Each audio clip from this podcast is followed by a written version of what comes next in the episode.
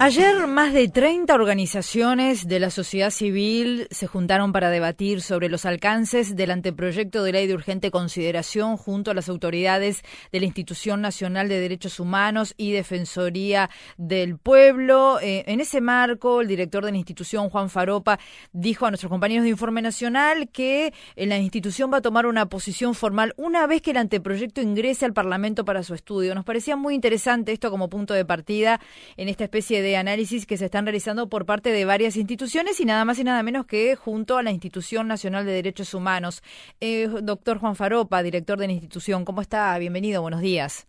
Eh, buenos días, Rosina, ¿qué tal? ¿Cómo está? Bien, mm, por lo que estuvimos escuchando, eh, ustedes están analizando seriamente este anteproyecto, pero todavía no hay una posición formal. Sí, se debe fundamentalmente a una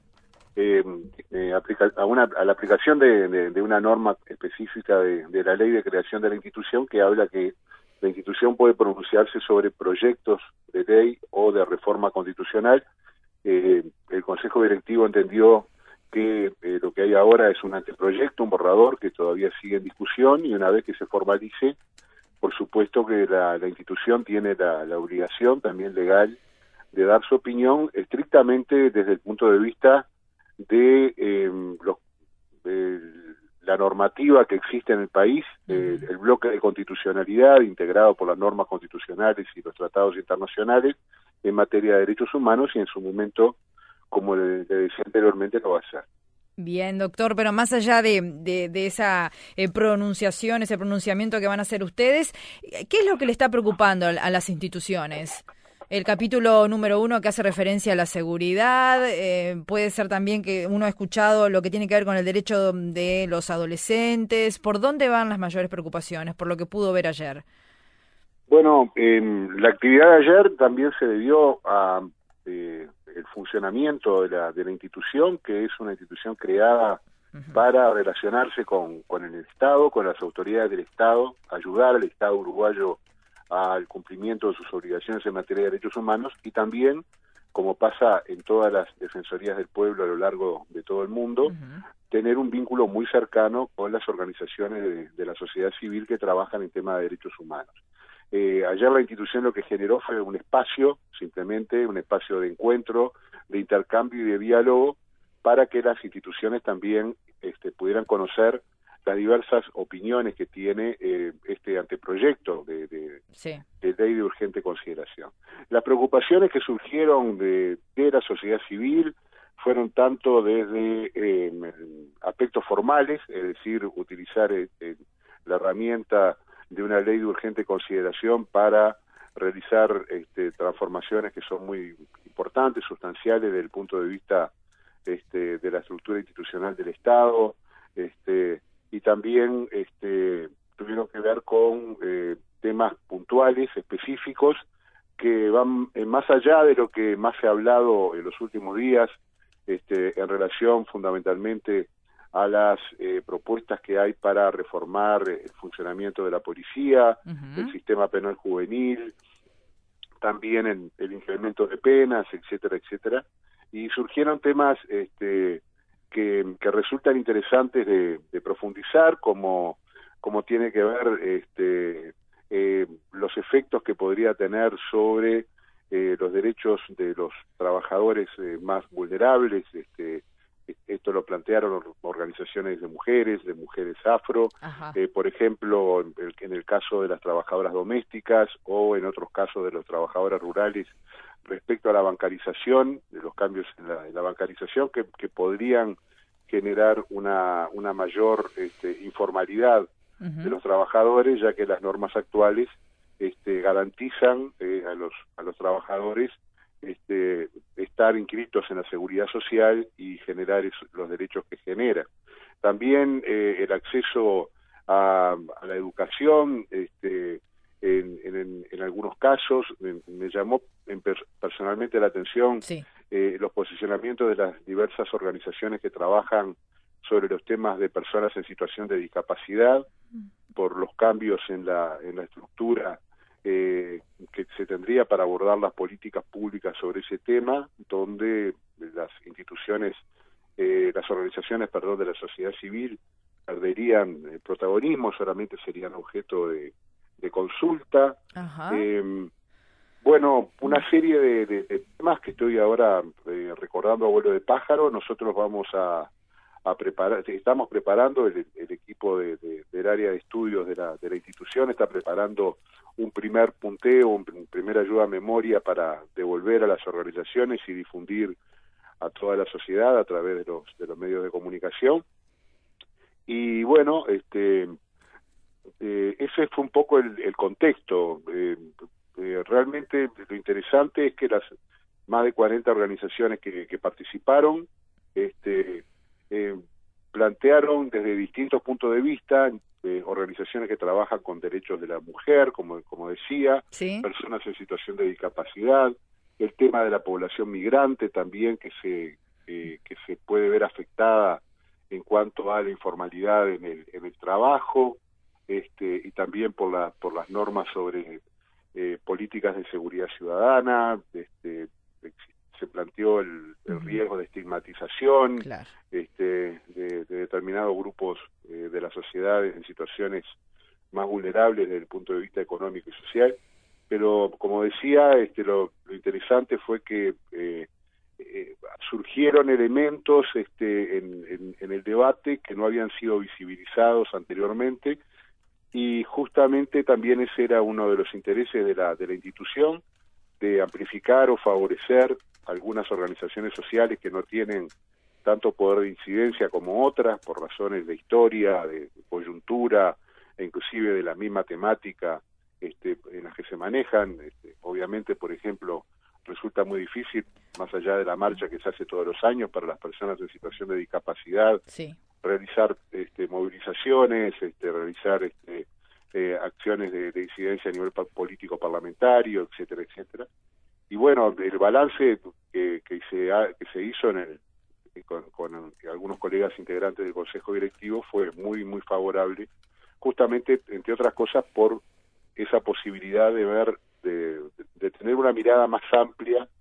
de eh, lo que implicaría este, este proyecto. Doctor, sí, repito que la, que la, institución se pronuncie todavía sobre el asunto. Más allá de eso, que todavía no se pueda pronunciar, hay algunos aspectos muy delicados o que mm, varias organizaciones han manifestado preocupación, que es el, relacionamiento que se va a establecer a partir de, si es que se aprueba este anteproyecto, con la policía, ¿no? La, eh, eh, esa especie de, nueva figura que se crea, no sé si es nueva figura, pero que la policía es notorio que va a tener otra postura ante algún hecho delictivo, ¿no? Ya sea por aquello de la apariencia delictiva que se habló tanto, pero bueno, lo que voy es a lo siguiente, ya desde la Institución Nacional de Derechos Humanos se había manifestado preocupación porque habían percibido, de acuerdo a las declaraciones de ustedes, que el relacionamiento de la policía, por ejemplo, el año pasado había cambiado, incluso se habló con el propio ministro Bonomi, ¿es verdad? Sí, sí, ¿verdad? Es cierto, Había una preocupación de ustedes, sí. Es cierto, es cierto. Este, de hecho, la institución reiteradamente, ya desde, desde su propia instalación, este, eh, nosotros hace pocos pocos días publicamos una compilación de todas las resoluciones y recomendaciones que la institución hizo entre eh, junio de 2012, que fue el mes en que se instaló el primer consejo directivo, a junio de 2019,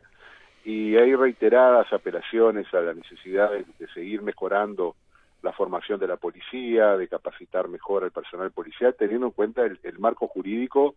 eh, vigente en ese momento y que es el que está vigente todavía hoy, hoy a la fecha. Eh, el año pasado, sobre todo em, en los últimos eh, meses, en el último trimestre, diría, de, del año pasado, eh, nos llamó la atención el incremento de, denuncias que llegaban por situaciones de, malos tratos policiales, este, que sin llegar este, a constituir este, tratos de, torturas o tratos crueles, inhumanos o degradantes, eh, tenían más que ver con el maltrato, ¿no? O sea, más para que quede más, a ver un poco más, más clara la diferencia entre malos tratos y maltrato. el, el, relacionamiento inadecuado de la policía con la población, el uso de lenguaje ofensivo. Sí, lo que pasó en Salto con este, los dos adolescentes, por ejemplo. Bueno, sí, esto ya eh, es, por, ahí, por ese lado viene, más o menos, este, sin llegar, lo de Salto tal vez fue un poco más grave, pero también se dieron situaciones que, que marcaban una, una, tendencia aparentemente de la policía a una a, una relación este eh, vamos a decir profesionalmente este, errónea, este, equivocada este, con la con la población, ya que eso generaba además después una especie de, bola de nieve, porque muchas veces la, la policía eh, injustificadamente este, trataba en forma irrespetuosa a una de las personas en las que intervenía, por supuesto la persona reaccionaba, la policía reaccionaba intentando detenerlo, eh, venían otros eh, actores, vecinos, otros policías y se generaban situaciones absolutamente innecesarias, este, injustificadas, este, a partir de un procedimiento policial incorrecto. Eso fue lo que le transmitimos en, en su momento al, al, al, ministro Bonomi, este, al director de la Policía Nacional, al subdirector de la Policía Nacional, este, y bueno, es, es una situación que se está dando y las, las denuncias sobre ese tema nos siguen llegando. Ajá y la, la, voluntad de la institución es seguir colaborando como se lo manifestamos reiteradamente a, a, las autoridades ministeriales durante estos eh, siete, ocho años de funcionamiento a un mejor eh, funcionamiento de la policía, porque una, una policía que funciona de manera eficaz, eficiente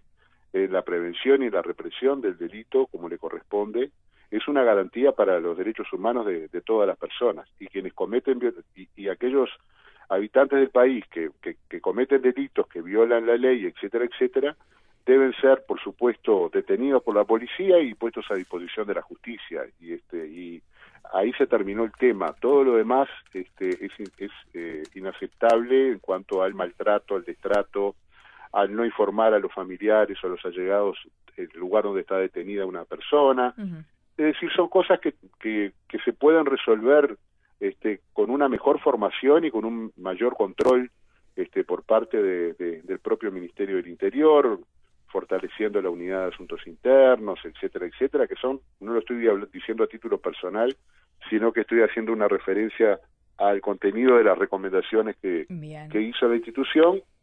que no que lamentablemente no no todas tuvieron mm. este eh, cumplimiento ¿no? pero piensa que estas medidas que están en el anteproyecto van en ese sentido que usted está diciendo mire no le reitero que lamentablemente no me puedo proponer no no puedo opinar sobre un anteproyecto lo que eh, claro. lo que sí le puedo decir es que cuando hay una tendencia este eh, a, a, generar eh, un discurso de que la policía tiene que, que, endurecerse, que, este, que, la policía no tiene actualmente herramientas para,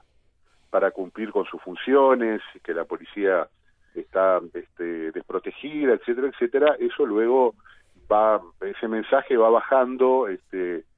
y se va distorsionando muchas veces, este, y que puede llegar a que este, se pueda entender, bueno, que lo que pasó ahora eh, en, la denuncia de Salto, en caso de, comprobarse, por supuesto, que, bueno, que, los tiempos cambiaron y que ahora la policía tiene mayores potestades para,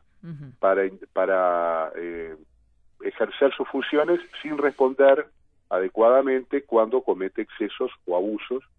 que es lo que eh, no puede suceder en un Estado de Derecho. Bien, doctor Juan Faropa, director de la Institución Nacional de Derechos Humanos, gracias por su presencia esta mañana. Bueno, no, muy amable, gracias a ustedes y a las órdenes como siempre. Que pasen bien. Hasta luego.